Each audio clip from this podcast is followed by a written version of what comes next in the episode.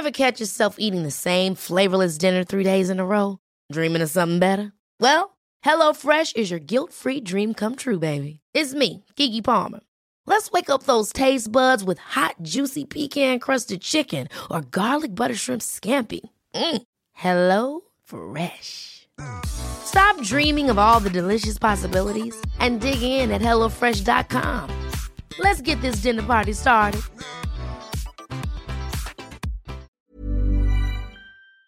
Voy a tener un hijo para mandarlo por las caguamas.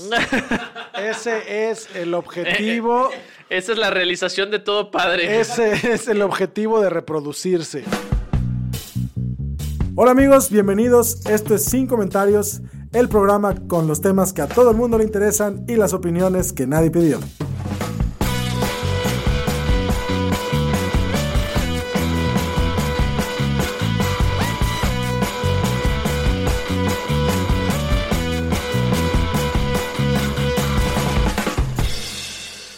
Amigos, bienvenidos. Este programa es traído a ustedes por una cortesía de... Este es un gran patrocinador, Guillermo. A ver, estoy listo. No, no está tan bueno. Eh, ti- tiendas de cómics, La Nariz Feliz. Es, es un buen producto, es una tienda de cómics que te garantiza que el interior no huele a gordo friki. Que no huele a humedad y soledad. Sí, tienen, tienen extractores de aire, tienen fabuloso ch, ch, ch a cada rato. Este, 100% garantizado que no huele a gordo friki. Ya, es cuando dijiste el tienda de cómics La Nariz Feliz, dije, ah, mira, Aristóteles Sandoval salió a poner una tienda de cómics. Eso fue lo que hizo después de ser gobernador. Vayan, consuman cómics este, y no con- consuman gordos frikis. Ok, ey. Los gordos frikis tienen sentimientos. Pues sí, saludos a Diego Ortiz. Exactamente. que nunca nos escucha, Nunca pero nos a ver si escucha, de pero esto. si alguien que lo conoce está escuchando esto, díganle que hablamos de él en este podcast. Y que lo queremos. Sí, yo creo que me cae muy bien. A mí también. Tengo un año tratando de ponerme de acuerdo con él para jugar Dragon Ball Fighter y no puedo, güey. Bueno, también tienes dos años tratando de aprender a modular tu volumen en este proyecto. Entonces, dile a Diego que te espere un año más, ¿no? En fin, Entonces, amigos, soy Lalo Flores y no puedo dejar de pensar en el desmadre que siguió todavía esta semana en la Comisión Nacional de Derechos Humanos. hola Lalo. Hola Lalo, ¿qué tal? es que así me dijeron, perdón. Hola amigos, yo soy Memo Vega eh, y la verdad es que sigo sin entender lo que está pasando con Evo Morales y vamos a hacer hoy un el mejor esfuerzo que podamos para que alguien que sí estudió Ajá. nos explique. Hola, Memo. Y hoy estamos hoy con Pablo Quirós Cepeda, internacionalista de las estrellas. Hola, ¿qué tal? Hola, sin comentarios. Ya, ya los extrañaba. Ya nosotros también. Saluden, caballero. Nosotros también, nosotros también a ti. Pablo, preséntate, explícanos un poquito de por qué te invitamos, además de por qué tú sueles tener las drogas buenas. Oh, pues. No, eh, realmente el tema de Bolivia es un tema que da nota cada, cada hora. Claro, pero primero dinos quién eres tú y luego hablamos de Bolivia. Ah, perdón, perdón. Ya, ya ven, es que ya me pusieron nervioso, ¿Por qué chicas. empedaron al invitado? Chingada Sí, no, bueno, eh, Es yo que soy... lo sacamos de una reunión de juventudes panistas. No, eso lo, lo agarramos A ver, así. que sea güerito no quiere decir que sea... fa- Ok. Eh, bueno, soy internacionalista, eh, también soy periodista, eh, soy responsable de la coordinación de internacionalización de la Universidad Marista de Guadalajara Wow. Y pues también soy amigo de la gente de Sin Comentarios, me caen muy bien, son muy chidos. Es correcto. Pablo es nuestro internacionalista de casa desde antes que tuviéramos la necesidad de tener un internacionalista. Oye, sí es cierto. Eh, sí, sí, la verdad que es sí. cierto. Y eh, además de todo esto que dijo Pablo sobre sus credenciales profesionales, una cosa bien importante. Pablo sabe ubicar Bolivia en un mapa. Sí, sí, a ver, Entonces- sí es cierto. Para empezar, ¿dónde está Bolivia? Ajá. Ok, Bolivia tiene un... eh, bueno, está en Sudamérica, ya desde ahí ya empezamos bien. ¿Suda qué? Sudamérica. A ver, no, no, no estés de, no estés de gallego diciéndole sudacas, no seas gacho. Ah, perdón. Este, y Bolivia tiene frontera con Argentina, Chile, Brasil y Perú. Y Paraguay. E- El país que ahí sí realmente nadie lo sabe poner en el mapa. ¿Paraguay o Perú? Paraguay. Ok. Ok, eh, tanto Bolivia como Paraguay son los países latinoamericanos que no tienen salida al mar y eh, Bolivia ha tenido muchísimos conflictos con sus eh, países vecinos. Obviamente depende el tiempo, Depende qué tanto eres amigo o enemigo. Ento- y esto es el tema- la situación regional. La situación local y nacional es distinta. No sé ahí como en qué manera quisiéramos abordar el tema. Mira, Eh, a mí me gustaría saber por qué se fue Evo a la chingada. Ok. Ajá. Sí, Pero de creo entrada, que- hay, vari- hay Ajá, varias preguntas. ajá. Yo también quisiera saber si, si el candidato que va a su... que quiero saber qué va a pasar con el futuro, ¿no? O sea, eh, No si van a ahora... lograr el registro. ¿Eh? ¿No van a qué? No van a lograr el registro. No van a lograr... ¿O a qué futuro? No, no, no, no, no, Ah, no, ah, no, Lalo. ah, ah. ¿Qué va a pasar con el futuro de Bolivia? También quisiera que tomáramos esa perspectiva, ¿no? De, de si se va a quedar la persona que se puso como presidente interina, si se vuelve a llamar a elecciones, si va a haber un candidato de Evo, si gana un Claro. candidato que haya seleccionado Evo, le puedo decir relevo Morales. O sea, me encantaría. O sea, son todas las preguntas que quisiera que resolvieras. Ok. Pri- primero, Estaría perrísimo que hubiera un, un Evo con bigote que se llamara relevo, Relevo Morales. O sea, la verdad sería... Oye, en Latinoamérica cualquier cosa puede pasar. o sea, Exactamente, ¿ves? Si, A ver. si Jimmy Morales le entró ahí en Guatemala, ¿por qué no? O sea, Cualquiera. Alguno de ustedes dos algún día podría ser presidente de México. Zafo. Jamás. Ok. Ok. Bueno, Venga. Entonces, eh, Evo Morales, ¿quién es? ¿Desde cuándo está en el poder? ¿Por qué salió? Ok, Evo Morales es eh, un personaje fundamental, no únicamente en la vida de Bolivia, sino en la vida de toda América Latina. Bolivia, ojo, no, e- la mayoría de las personas en Bolivia no es indígena, hay que aclararlo. Ese es, eh, Eso es como un mito que existe. ese es un Bolivia. gran mito, al igual que en Perú. Y Promovido por todas las ediciones de Turista Mundial Claro. impresas en E- to- es como si- toda la historia. El es como cuando nosotros reclamamos a Estados Unidos que Speedy González es nuestra imagen nacional, pues que lógicamente. Oye, no se metan con Speedy González. Bueno, y eh, Bolivia eh, sí tiene una deuda con la población indígena, una deuda histórica que hasta los 70 de hecho, una la comunidad indígena no- o de pueblos originarios no podía estar en el centro de la, de la paz ondeando sus eh, banderas representativas, como la huipala, que es una bandera, la han visto esta bandera de, Sí. de varios colores, multicolor, que representa, a, de hecho, a la Pachamama y a varios, eh, varios conceptos que pues son sólidos en una comunidad indígena andina, sobre todo andina, porque uno de los colores también representa a esta región en particular. Evo Morales es líder, es líder también de esta, este sector obrero, co- bueno, de sembrador de la hoja de coca. Ibas a decir cocainómanos, pero no es la palabra. Me detuve. no, Ajá, no, no, no sí. estamos hablando de políticos en México, tranquilo. Exactamente. Este, y sí hay una central obrera que respalda a Evo Morales. Obtiene un liderazgo eh, muy importante, llega a ser presidente. Como presidente, claro, tiene una meta y la meta es consolidar su gobierno y ese gobierno trae una reducción del analfabetismo, trae un crecimiento económico, que ya lo quisiera México, ojo, en la cantidad y en el por ciento. Eh, eh, esperaba que llegaras a ese punto, porque leí un encabezado que hablaba de, de un análisis este, cuantitativo sobre cómo, eh, en, en proporción, el, el- el periodo de Evo, Mora- Evo Morales este, fue más productivo que el de Peña o el de, o el de Calderón o el de Fox. ¿Qué hay de cierto en eso? Ok. Cierto numéricamente, falso macroeconómicamente hablando. A ver. Ok. eh, Bolivia es una economía que, como bien lo presentamos en el mapa, para la gente que ya ubicó Bolivia en el mapa, gracias, a Gracias. Dios, eh, y que no tiene una salida al mar. Primer trancazo en su economía. No tiene puertos, No tiene puertos, se han firmado No tratados. tienen manera de vender tostadas de ceviche. que es- ni, ni de hacer trencitas. Se, han, tra- se han firmado tratados con Perú y con Chile de, obviamente, facilitar el comercio. ¿Tú serías capaz de firmar con Chile algo? Ah, Güey, ¿por qué? ¿Por curva, qué, güey. ¿Por Lo qué eres así? Es el invitado. Trátalo bien. Esto no es esta radio de la mañana. Fernanda, albureamos a Fernanda, te gente. extraño en estos momentos. Güey, sí, serio. no. No, Fer hubiera reforzado el chiste. Maldita Sí. Fer hubiera reforzado el chiste. Fer hubiera dicho, fírmame esta. No, sí, Fer, sí, Fer, me hubiera validado del principio a fin. Ajá, no, Continúa, por favor, continúa. Ok, Fer, ya no te extraño. ¿Podemos, no. ¿Tenemos manera de cerrar el micrófono a Lalo? No firmes nada con Gracias. Chile si yo, no yo te voy a avisar, Ángel, cuando le cerramos el micrófono a Lalo. Bueno, y ok, primera cosa que afecta a Bolivia no tiene la salida al mar. Segunda cosa que afecta a Bolivia es que su economía no está diversificada.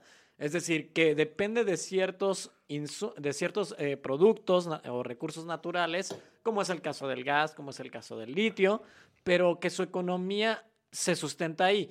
Caso similar como en Venezuela. En Venezuela se da este boom petrolero y dices, bueno, el petróleo como recurso nos da bastante plata y, esa plata sustenta a todos los programas sociales que tenemos.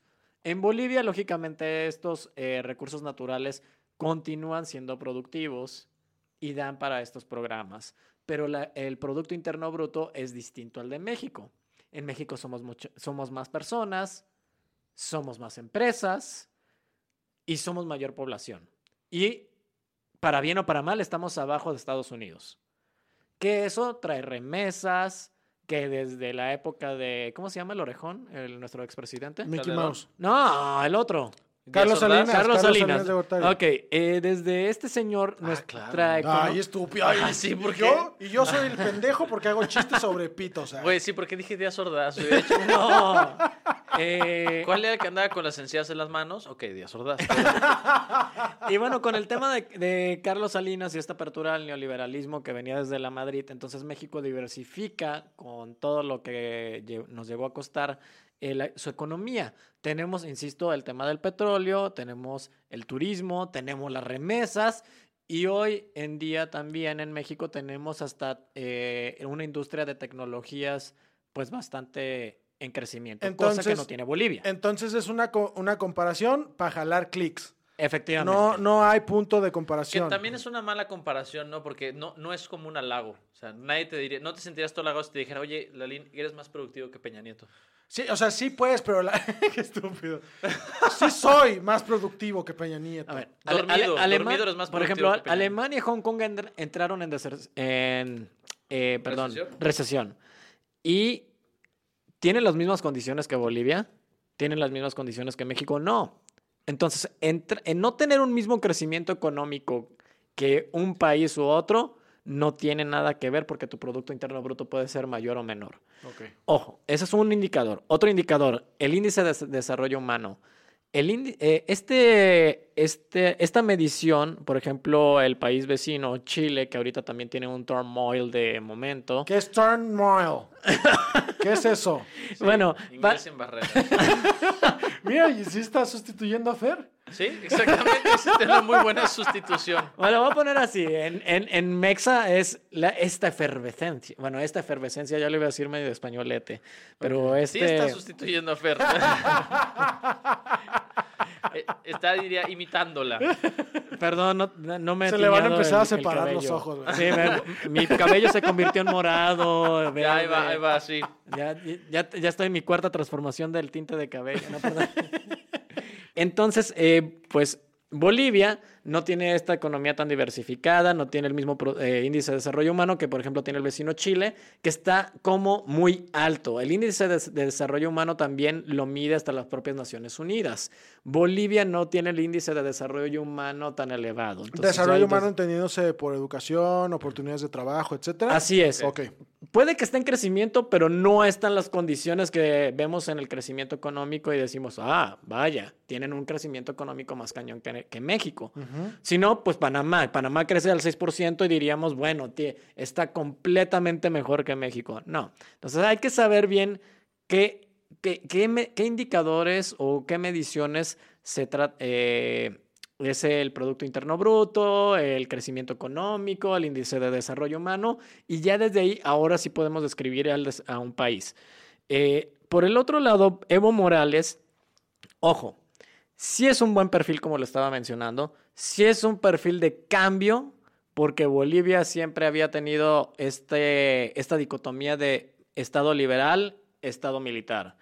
Y ambos, ambos gobiernos al principio iniciaban entre comillas bien y después daban eh, palo a la burra, como dicen, y eh, pues la economía iba para abajo. Entonces, como buenos latinoamericanos decían, no, ahora hay que irnos otra vez con el liberal, ahora hay que irnos otra vez con el militar, o ahora va- vamos de conservador a socialista y viceversa. De hecho, hasta en la historia de Bolivia encontramos a la represión militar que acaba con la muerte del Ernesto El Che Guevara. Ajá. Bueno, es una historia muy complicada, guerras bastante complejas, por ejemplo, la guerra del Chaco contra Paraguay, las guerras eh, que involucran también la guerra en el Pacífico contra Chile y Perú, y por eso Bolivia termina eh, perdiendo pues este territorio con salida al mar. Y eh, pues se pasa toda esta historia muy, muy complicada de Bolivia por una historia de estabilidad. Eso hay que reconocer de Evo Morales. Entonces, llega Evo y estabiliza el pedo. Así es. ¿Hace cuánto? Digamos del- del- desde el 2006. Ok, ok, ok. Ajá. Ajá. Ahora, Evo Morales eh, se empieza a alinear a países como Venezuela, o sea, al ALBA, que de hecho, no voy a decir fechas, perdonen producción, pero por estos días... eh, Tú di lo que quieras, Pablo. Más, di- chingada, di, pues. ayer, cabrón, si Ok, quieres. No hay pedo. Tranquilo, Lalo. Bueno, hace unas chingadas horas, eh, Bolivia con su nuevo gobierno dijo ya, me voy al... Iba a decir Alca, pero ¿se acuerdan que alguien había Alba. dicho al carajo, no? No, este es Alba. Alba, dijiste. pero no puedo decir al barajo ni nada de eso. Pero eh, bueno, se sale de Alba y con eso, eh, pues ya no está la Bolivia que era compa de Venezuela, ni era compa de Nicaragua, está de Uruguay. con Cristina Kirchner. Cristina Kirchner, compa de Irán, compa de Rusia. Y ojo, aquí, acá- aquí ocurre también una situación. Rusia ya no reconoce al gobierno de Evo Morales. Eh, Evo Morales entonces pierde legitimidad no únicamente con Estados Unidos y los que son medio haters de, los llamados por varios, por mucha gente populistas, ahora eh, hasta también por la misma Rusia. Y la gente preguntará, pero pues siempre Rusia era muy buena, era muy buena onda con, con estos países. ¿Qué le pasó? Mi Rusia, mi Vladimir Putin tan demócrata. Bueno, Rusia tiene investment, o sea, tiene business en Bolivia por el recurso natural que significa. Cámara. Entonces, si Evo Morales ya no Ya se está, puso buena Sí, la pues no me- novela. no sí, me ay, puedo quedar- las palomitas. no me, puedo, no, no me puedo quedar sin negocio. Y Vladimir Putin por eso dice, pues, si este, muerto el rey, viva el rey, y ahora el nuevo es mi nuevo partner. No voy a quedarme sin el negocio. Ya. Oh, claro. o sea, Es, no es tuvo que Rusia considera Ahora- a Vladimir Putin como eh, líder de la galaxia. Claro. Supremo. El supremo líder Snoke Putin. Llamado opresor. Exactamente. Ahora, Pablo, hay, creo que hay un, de, de todas las cosas que se han discutido sobre Evo Morales, hay un asunto interesante. O sea, hubo ya se religió varias veces y en 2016 hubo un referéndum, ¿cierto? Cierto. ¿En qué consistió? El- en el 2016, Evo Morales eh, trata de renovar, bueno, perdón, reformar un artículo de la Constitución boliviana y dice, bueno, me quiero reelegir y quiero durar más de los años, eh, porque esto es un proyecto de nación. Ups. No, perdón.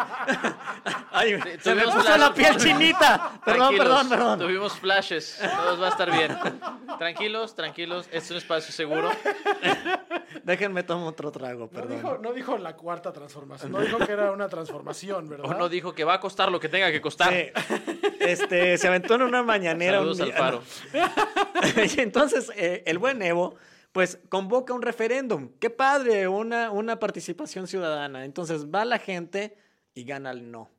Gana el no. Gana el no. Gana el no queremos. eh, que, que cambie, que reformes la constitución, Constitución, para, para reelegirte. Y entonces él dice, Ajá.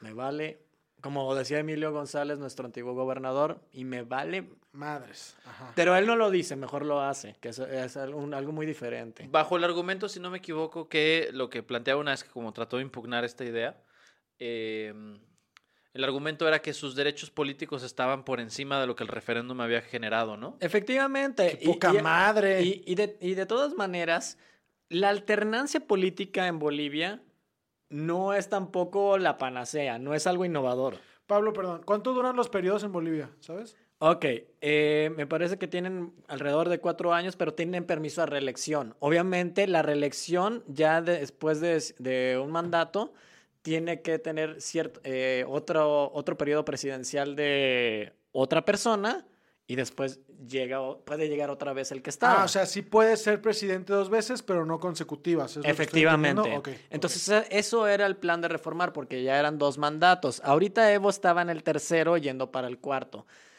Todo esto es un cochinero y ya no quisiera eh, tanto... ¿Estás hablando de la oficina de sin comentarios? No.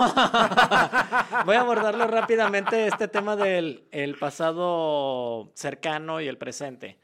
Eh, todo esto es un cochinero electoral. Si se cae el sistema, eso es un cochinero. Dos, eh, otra parte del cochinero es las Fuerzas Armadas y de Seguridad salen en un video como 8 o 10 personas diciendo que sugieren a Evo Morales salirse de la presidencia, del cargo presidencial. Y obviamente Evo Morales sigue en funciones de este tercer, de este tercer mandato. Todavía no va al cuarto. Y eh, además, como bien comentábamos fuera del aire, hay unas papeletas 40 más o menos que dicen, oye, aquí hay ciertas eh, ambigüedades, hay ciertas cosas medio extrañas. Pero, perdón, pero, Pero- renunció, ¿no? Renuncia. Ajá. Ahora, renuncia, pero las personas que estaban abajo de él, que por, la, por medio de la constitución boliviana les daba crédito para ser los nuevo, el nuevo presidente de Bolivia o la nueva presidente, también se van.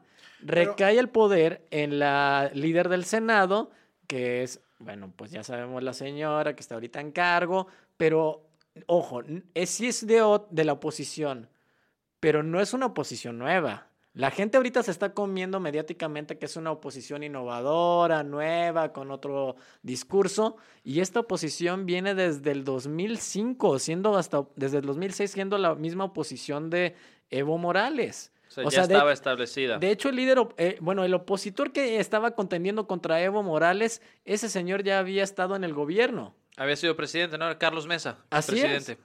Ahora, Pablo, creo que este, para dejar un poquito más en claro el tema, hay que reorganizar la línea de tiempo. Está este referéndum donde eh, Evo Morales plantea que se quiere reelegir, lo batean, se pasa por encima el, el referéndum, empieza esta elección y en esta elección de tres candidatos iba ganando Evo Morales también, ¿no? En la primera vuelta, que eso es lo importante. Iba ganando, pero mucho ojo con las encuestas. Había encuestas de ciertos medios de comunicación favorables a Evo Morales que le daban el suficiente porcentaje para tener el, el balotaje y otras encuestas que decían lo contrario. Es más, hubo todavía una encuesta, perdón, ya me salió un gallo. No, está bien. está Ya van como cuatro, pero no te, te, preocupes, te lo rolo. Ahí va. Ah, no.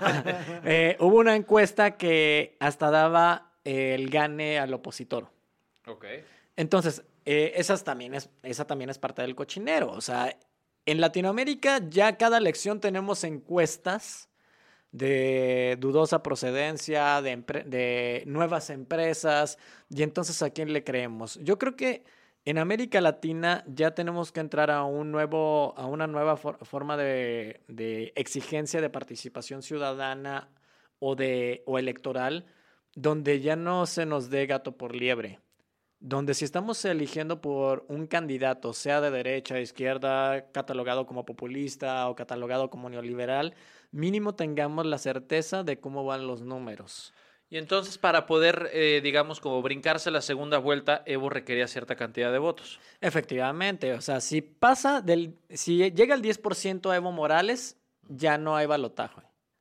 Si es menos del 10%, entonces se van a la segunda vuelta. Obviamente el candidato de opositor con mayor número, con mayor porcentaje, es el que va a contender. Ahora, ya sale Evo Morales, entra la líder del Senado, toma, pro- toma, toma la presidencia y no hay nadie en, en el legislativo del de los partidos eh, que apoyan a Evo Morales, solamente oposición. O sea, jurídicamente, como el buen Lalo sabe, eh, ya me puso hasta su cara como de Mr. No, Pring. estoy, estoy a ver, a ver, ¿qué Hasta vas ahí- a decir, cabrón? Ah, Porque no, perdón, en perdón. una de esas no sé. Oye, ya, ya hasta me puso cara de Mr. Pringles, tranquilo. En una de estas. Ok. eh, y, ok, y esta señora no se queda en la presidencia. Ella tiene la obligación de, de empezar a generar las condiciones para las elecciones. De hecho, tendría vez. 90 días para realizar los próximos comicios bolivianos.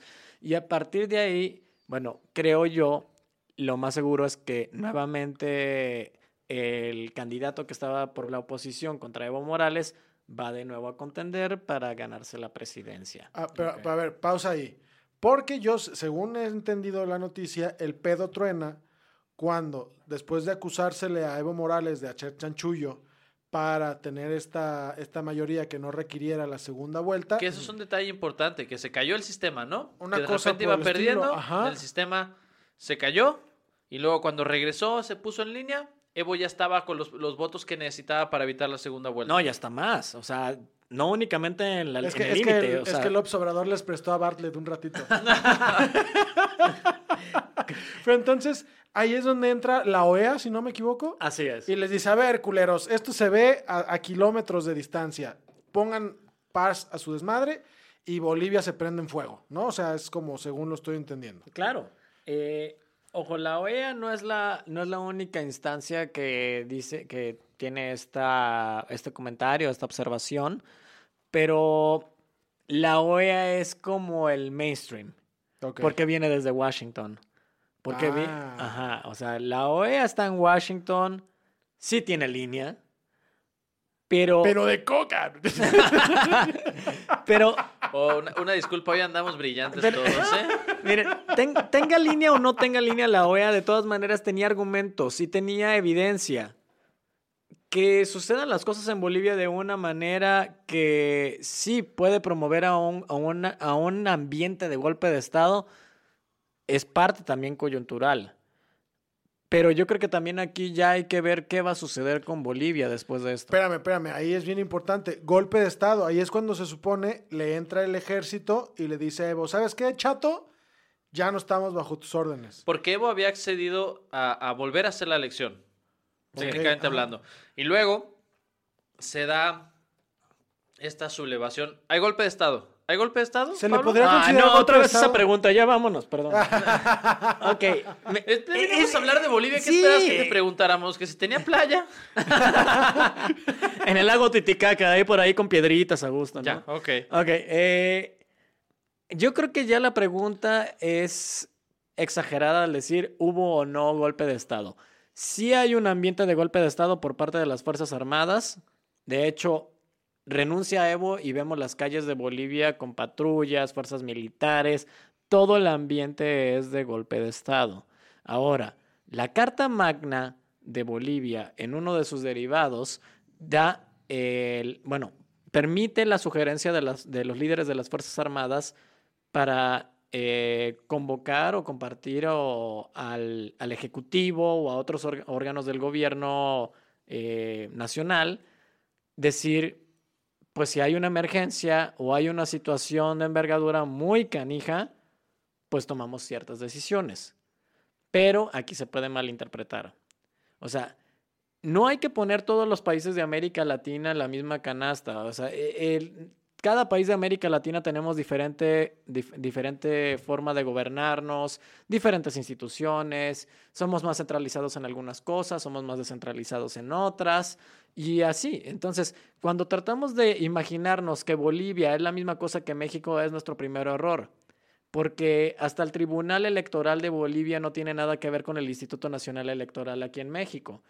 Aquí hay una forma, este, hay, un, hay un sistema de cómputo también, hay un PREP, y en Bolivia es también otra cosa diferente. Entonces, estamos hablando de un fraude en un sistema, en un sistema que no tiene nada que ver con el nuestro. Estamos hablando de eh, una carta magna muy diferente a la nuestra, un contexto político social diferente al nuestro. Y eso yo creo que vale la pena también que lo podamos comportar, compartirlo al auditorio de Sin Comentarios. ¿Tú consideras que fue golpe de Estado entonces? Oh, pues que la... a ver, entonces, Yo tengo otros datos. Ah, no. bueno, ahí se dado con una situación de mucha violencia, no sabemos exactamente por lo que plantea si podría ser catalogado como golpe de Estado o no. México le ofrece asilo a Evo Morales. ¿Cuál Ah, ya me voy ahora sí. Ah, no te... Espérate, todavía nos falta insultar a Lalo. Ay, el, ay, el asilo político. Ah, está enojado. Es que sí, me emputa. ¿Por qué? A ver, a ver, ¿por qué? O sea, no, a ver, yo Eso, enti- yo eso, eso. entiendo. Dile, dile al internacionalista No, por qué no estás de acuerdo no, con la yo diplomacia. entiendo. Venga, Ármame esa- la de... pe- No, no, no, Ajá. a ver. Déjate venir. Ay, ¡Oh, de- no! ¡Guácala! No, pues- A ver, Ay, Dios mío, no, que yo no vuelva a entiendo, faltar fe. yo entiendo que perfiles afines, este, en ánimo de colaboración, diplomacia y su chingada madre. Ahí no me voy a meter porque parece que ya has dejado bastante claro que el papel de Evo en Bolivia no fue tan malo, no fue sobresaliente. Se le pasó, se le pasó de, de copas el, el tema de, de sus aspiraciones de seguir en el poder, que también ahí esa es la parte que está cuestionando la derecha. Que parece bastante cuestionable, ¿no? Un sí. cuarto periodo ya es excesivo. Exacto, entonces este, ya, ya me quedó bastante claro que la gente exagera cuando le dice dictador y que la gente exagera cuando por el contrario le dicen que no hizo lo suficiente, ¿no? Es como, como un punto medio muy razonable que iba hacia eh, una especie de porfiriato. Pero, pero, pero, pero, pero, cámara, su vida, su vida corre peligro, lo traemos para acá, pero como lo recibieron, güey, mira, Vicente Fox le besó el anillo al Papa y se lesionó de super pedo. Y no puede Marcelo Ebrard ir a, a- a- a darle un beso en el cuello a Evo Morales y ahí sí nadie dice nada. Güey, así te recibo yo todos los días. Pues sí, pero no, nadie ya. nos graba. Ah, Y tú no eres el, el secretario de Relaciones Exteriores. ¿Cómo no? No. Ah, chingado. Es Memo el niño polla. Oh, oh, oh. Oh, Dios mío. A mí, a mí, lo, a mí lo que sí me indigna, y, y- y- y a lo mejor es un reclamo bien, bien, bien básico, pero ¿dónde chingados está el- el- la, la congruencia con el discurso de la austeridad?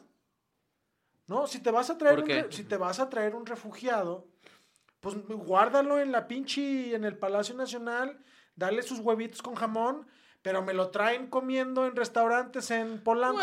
no, a ver, espérate. Digo, No, no, a ver, no, no, León Trotsky no vivía nada mal. No, aguas, aguas. Es, es bien simbólico, güey. Es bien, bien, bien simbólico. No, a, a ver, el presupuesto que se va a tumbar Evo Morales con respecto a la postura de la austeridad No, es nada. mira, es, es que, nada, es, que, es, que, nada. es que es justamente el símbolo, güey. Es, es, es, es la significación simbólica de este pedo. ¿Hay significaciones no simbólicas? Sí, las significaciones literales. ¡Ah, Oh. perro! ¡Ah, perro! ¡Ah! Mira, si la pinche... Si Ya, la... ya se- se le nota la educación, se le nota el posgrado. En, en lo que sí me uno, en lo que sí me uno al buen Lalo. Eh, ¿Qué es criticable de, esta, de este recibimiento de Evo Morales en México? A ver, es, ¿cómo tratamos a una persona que pide asilo en Tapachula? A cómo, pedi- a cómo recibimos a una persona en el aeropuerto de Ciudad de México que le dio vuelta a toda Sudamérica en un avión, pues, bastante de lujo. Entonces, eh, o sea, una persona que pide asilo en Tapachula puede durar 48, 72 horas en la calle. Y obviamente eh, también tenemos de contexto que hasta López Obrador manda a la Guardia Nacional a vigilar la frontera sur peor que la, que, que la Border Patrol de Estados Unidos. Ya, pero bueno, recibimos a Evo Morales también pidiendo asilo y ahora sí con bombo y platillo, ya cuando no es jefe de Estado. Y Pero no es visita de Estado. Pues frijolitos, mijo. No, tampoco. frijolitos y ¿Por qué? ¿Por qué? O sea, sí, sí está acorde a derecho, y así no, pueden, no, Sí, no podemos no, negarlo. tengo Pero también, eso. o sea, tanto bombo y platillo, cuando sabes que hay un montón de gente pidiendo asilo en nuestro país y no se da el mismo trato, eso sí, se supone que es trato entre, entre iguales y más en este tipo de gobiernos que consideramos De izquierda. de izquierda, porque, además, entre lo- comillas. porque además lo justificaron como un refugio por, por el peligro en la, en la integridad física, ¿no? Hasta bueno, entonces donde yo me eh, los, los migrantes que viven en Tapachula, pues creo que cada noche Exactamente. tienen un peligro contra su inte- integridad Exactamente, física. para allá iba. Entonces, Guillermo Vega. Ya- ya- Eduardo Flores. A ese, ver, ese es el pedo. mira, tú eres un sujeto muy intolerante, Ah, sí, güey. pero Ah. a mí me parece, por lo que he entendido, realmente no tenía una postura sobre si era eh, buena idea o mala idea traer a Evo al asilo. Tengo entendido por lo que he estado escuchando y por lo que hemos platicado con Pablo, que sí hay como una especie de, tradición diplomática en México que vale la pena honrar. Habrá que ver realmente qué, eh, cuánto tiempo, de qué manera se trata Evo Morales. Yo lo que he visto hasta el momento, para Evo no me parece escabellado. Claro que me parece incongruente porque lo que pasa con la Guardia Nacional en el sur, y en algún momento lo comentaba Ángel, eh, es- eso sí es inhumano. Pero bueno, o sea, también o sea, son estas incongruencias que todos los gobiernos tienen. A mí me preocupa lo siguiente. Traes a Evo Morales. Bien. Dices que el gobierno federal lo va a mantener. Ok. ¿Sabes qué significa que el gobierno federal mantenga a Evo? que en tres meses le van a recortar el presupuesto y que Guillermo el Toro va a tener que pagarle su estancia aquí.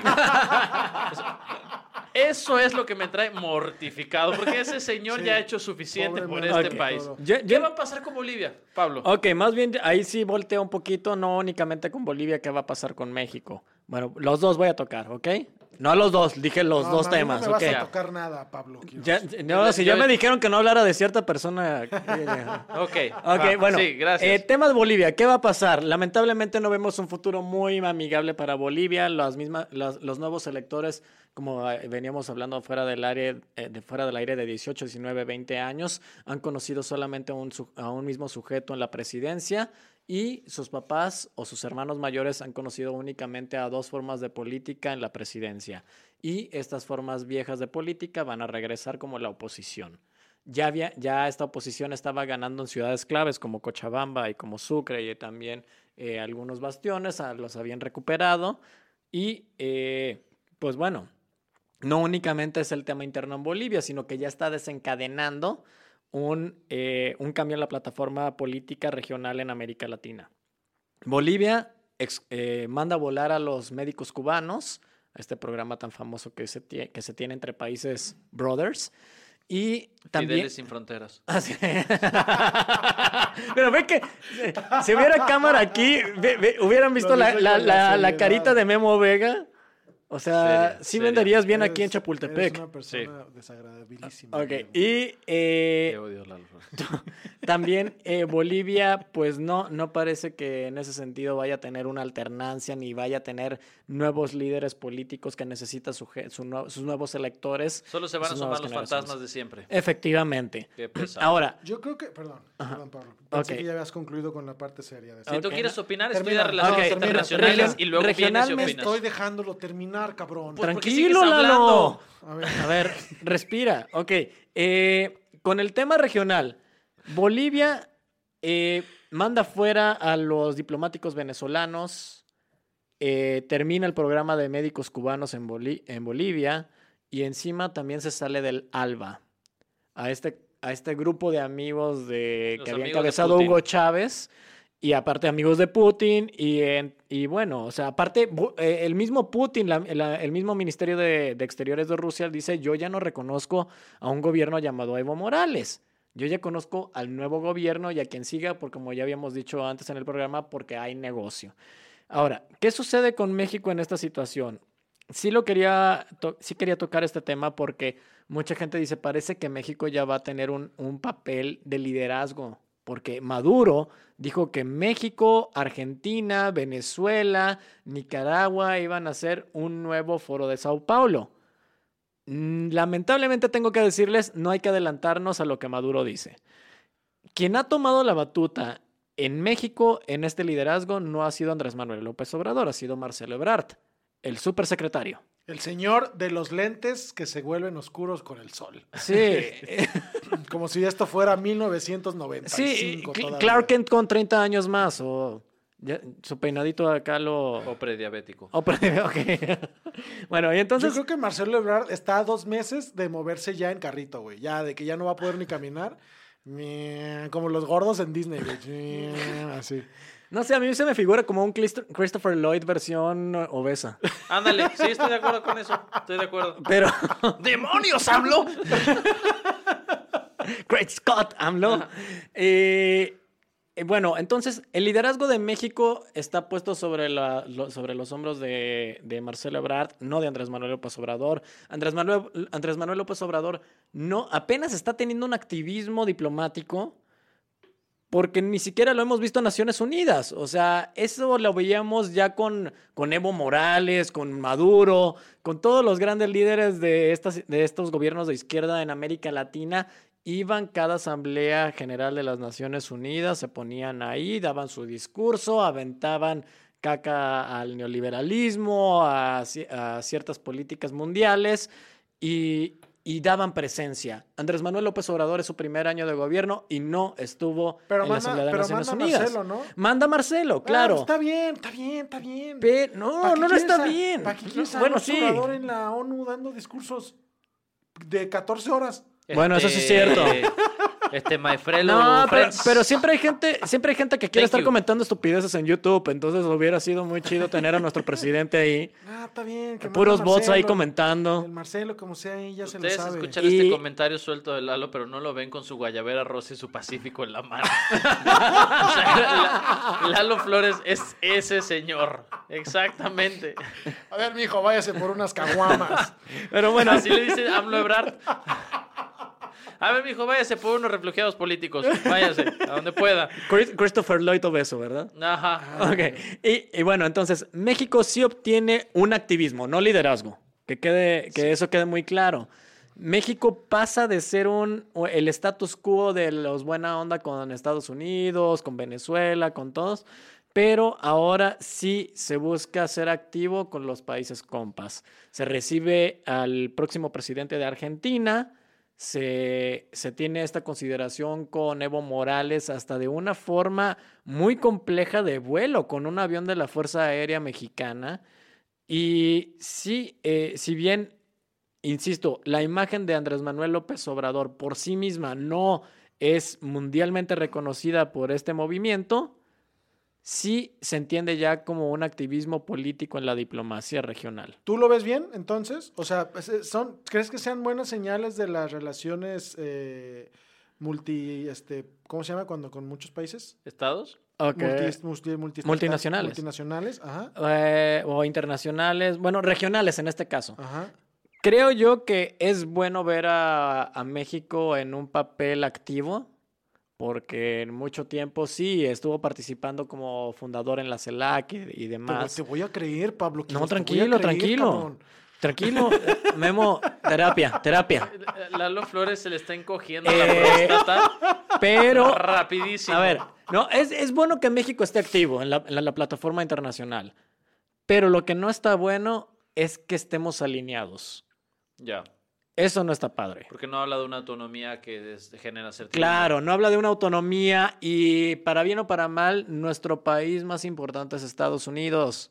No es una situación de obligatoriedad, es una situación que hasta porque tenemos más de 25 millones de mexicanos viviendo allá, estamos, estamos eh, entrelazados. Es O sea, las remesas, ¿cuánto significan en la economía mexicana? 200 pesos. 200 pesos, chido. Entonces, eh, dos, Oye, car- qué dos gran- cartones. Qué gran conocimiento de las remesas, ¿no? No, y además saqué el cálculo rápido porque Qué tenía que sumar 100 dos veces. Qué chingón. Oigan, amigos, entonces, pues yo espero que estemos preparados. Ya estás más tranquilo. Ya estoy más tranquilo, sí. Vamos a ver. Espero que estemos preparados para el desfile de Evo Morales por reforma. Por el- con- en, un, en un carro que parece una vitrina. Como Ya va a ser su día. el Evo Móvil. No, el, el ser 20 de, de- de- de noviembre. La revolución. Ah, mira. ¿Qué tal? Qué, Sí, gran, eh. qué gran chiste tan estúpido. Güey, discúlpame. Pero vamos a empezar. Sería una eh, buena manera de meter a Evo Morales en la, en la, en la- en la ideología nacional. Mira, como de todos modos el, el Papa Nuevo no nos pela, hay que usar este... ¿El papamóvil? El papamóvil para, para eso y las canciones que eran para Juan Pablo II para Evo. Ok. Y, el eslogan me muevo con Sí, Evo. Ajá, Evo, hermano, ya eres mexicano, se va a escuchar. Este, y todas esas consignas. Y además, eh, Gran chiste también el tuyo, ¿eh? Eh, O sea, ahí ando, ahí ando. No, sí, pero- sí, pero ya veo, podemos vienes de un escuchar huevo cu- y yo podemos vengo- escuchar ya- ya me subió villera. la cerveza. Calando podemos escuchar cumbia villera, me muevo con Evo. Exacto. Ahí está. Ok, amigos, si ven a Bolivia, cómpralo en el turista. Muy bien, vamos al siguiente tema. Ahora, antes de que entremos al tema de la CNDH, ahí va el flash informativo. Tres cosas que sucedieron en estos días que son importantes. Uno, falleció Jorge Vergara. Ajá, que Jorge Vergara, es muy eh, triste. exactamente, eh, ex dueño ahora de OmniLife y de las Chivas. Un sujeto que en el fútbol tuvo un rol de mucha innovación. No fue particularmente exitoso. Bueno, no, no, no fue nada exitoso con un las Chivas. campeonato, ¿no? En Dos. 2006, una mamada. así. Uno en 2006 y uno en 2017. Ajá. Una Liga de Campeones de la CONCACAF en Que 2018. esa no vale para pura chingada. ¿Tú ajá. qué vas a saber que Ah, vale yo pura sé chingada en el fútbol? Así todo, tú cállate. mira, Eh, yo, el gusano pero en fin, es mi ídolo. eh, nada más para comentarlo. También en estos días estuvo eh, la protesta de Mon Laferte Sí, en los Latin Grammys. Eh, es una cosa que tiene muchos matices para comentar. Nosotros no lo vamos a mencionar aquí porque somos puros vatos Puro y sería Chile, sí. muy estúpido tratar de entrarle sin que Fer esté aquí para decirnos que estamos opinando idioteces. Sí, señor. todo lo importante que se tenía que decir al respecto ya se dijo, Está- pero tal vez con Fer lo retomemos la siguiente semana. También estos días, eh, un grupo de estudiantes tomó la UNAM para protestar contra los abusos que ha habido. De nueva cuenta, un asunto muy importante. Aquí hay puro vato. Si algo hemos aprendido es que lo, puro vato solo opina estupideces sobre los asuntos de Sí, equidad de género. ¿Viste- Entonces vamos a esperar a Fer para que nos censure y nos guíe. ¿Viste, el- ¿Viste el tuit del güey que se estaba quejando de ay, grafitearon el mural de Siqueiros? ¿No fuiste tú? eh"? No, yo no fui. Ah, perdón. Eh, Sí, sí lo vi. Qué Sí, estúpido. son estúpidos. Qué En fin, eso las notas. andas con todo. Así me emputo como- yo, Pablo. Hoy andan muy enojados. Entonces, como el flash informativo de esta semana, algunos de estos temas los retomaremos cuando esté Fer aquí y nos ayude a guiar la Sí, conversación. hoy somos puro chile, no, no, Y- no se va a hablar de eso. Lalo, ¿Ya vamos a hablar de Chile? No, No, pues de no, dos no, temas no, está no, cabrón. la CNDH. Entonces, amigos, como recordarán, la semana pasada tuvimos este mitote en el que nos enteramos de que en el Senado mexicano aprobaron el nombramiento de Rosario Piedra como nueva presidenta de la Comisión Nacional de Derechos Humanos, bajo la sospecha de que fue un proceso amañado por la manera en que votaron, porque eran 114 votos, cuando en realidad habrían ingresado 116, y este ya, según lo explicó este senador eh, Álvarez y Casa, eh, Emilio Álvarez y Casa, Emilio Álvarez y Casa, el pseudo independiente. el pseudo independiente que entró por el PAN y luego ya nomás se deslindó. Ajá. Este eh, parece ser que estos dos votos habrían hecho la diferencia porque con eso ya no ganaba la mayoría eh, la mayoría relativa que necesitaba. En resumen, eso es lo que pasó.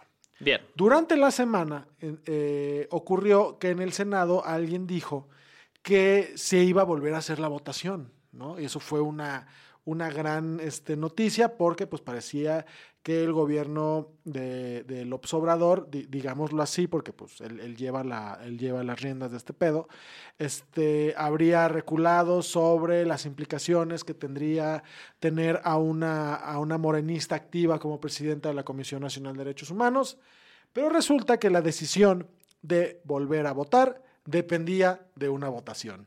¿no? Ah, bendita democracia mexicana. Bendita. Una votación que se llevó a cabo esta semana en el Senado, en la que eh, un Senado con mayoría morenista dijo, no va, ya rindió protesta, ya es, ya es legal el acuerdo. eh, en palabras este, de- del célebre y alcohólico Felipe Calderón, haya sido como haya sido, esto ya surtió efectos, la señora se queda. Chan, chan, chan. ¿Y luego qué pasó? Y luego, ¿qué pasó? Que a, se desmayó. que a partir de, de esta, parece que arbitraria y, e intransigente decisión, como la están calificando algunos por, por la manera en que se hizo, eh, hay cinco consejeros eh, de la comisión que renunciaron. Que dijeron, ¿sabes qué? Yo ahí ya no quiero trabajar porque este pedo viene viciado desde la elección de la presidenta y la neta yo no me quiero involucrar con este tipo de marrullerías. Que el proceso quedó manchado desde lo que Por platicábamos la semana por pasada. supuesto que quedó manchado. de la idea de ¿por qué no hicieron público el voto como tantas otras veces? Esta idea de de repente reemplazar todo el sistema sofisticado que tienen para publicar los votos en, en el pleno con una caja de zapatos. Exacto, o sea, mira, yo, yo creo que sí pierde un, un chingo de legitimidad una votación cerrada porque te da, te da chance de hacer este tipo de marrullerías, de este, contar mal las boletas, de este, lo que no ocurrió, pero de meter más votos de los que, de los que fueron. Pero ¿qué No. necesidad tiene si tienen la mayoría? Es ahí. No, lo que pasa es que, es que no, neces no, no te hacía falta para esto, no te hacía falta una mayoría relativa, sino una mayoría absoluta. La mayoría relativa es, ahí sí les hubiera servido. Si son 70, por un decir, si son 76 senadores de Morena y esos 76 le, le ganan al, al resto, pues chingo a su madre. Mayoría absoluta requiere 50, terceras 50 partes, de- ¿no? sí, cierto, dos, dos terceras partes. Tienes toda la razón, Guillermo Vega. Gracias. Este, entonces ahí es donde estuvo el pedo. Renuncian estas personas y para acabarle de chingar, eh, López Obrador hace, Anda bravo. ¿Por qué Hoy, hoy anda, hoy anda, hoy anda, Fern- Fernanda, te extrañamos. anda súper irritable. ¿Te quitaron los pampers o Duré qué? dos, duré dos horas para llegar aquí. Estoy molesto, déjenme. Bienvenido al Buen Fin. Ah, exactamente. El puto buen fin, cabrón. Los odio con todo mi corazón. Pero entonces ahí voy a terminar comprando una chingadera. Siempre. Otra guayabera. Pampers.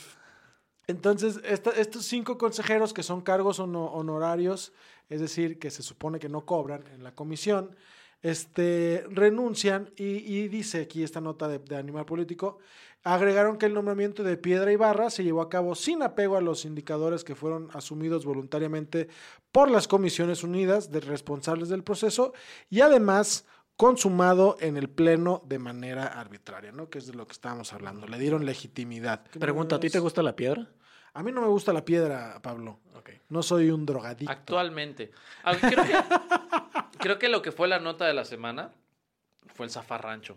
Ay, eso se me estaba En olvidando. el Senado. La verdad es que Puta madre. Le- lo- la- entre las cosas que sucedieron es cuando Rosario Piedra quiere dar protesta, eh, bueno, quiere tomar protesta, no dar protesta, eh, empieza a haber una serie de discusiones, la oposición, en su siempre esfuerzo patético por figurar de alguna manera, saca unas pancartas acusando a Morena de fraude, que aunque pudiéramos haber hecho ese argumento, la manera en la que lo hicieron fue más mediática que argumentativa. Y eh, la escena, mi escena favorita es Gustavo Madero, Ay, tratando de abrirse camino entre los legisladores que estaban en el Senado en ese momento Para evitar. Que se tomara protesta. Yo la verdad quisiera, me, me ha hecho mucha falta el video de, de Gustavo Madero empujando senadores con el, el tema de Rocky. Tarana, tarana. Gustavo luego- Madero en luego- No tengo condición física. Y luego una tarana. foto no parece sé. que se desmaya, ¿no, güey? A mí se me figuraba, para- a mí se me para figuraba. Frodo llevando el anillo allá en el volcán. Sí, sí es cierto.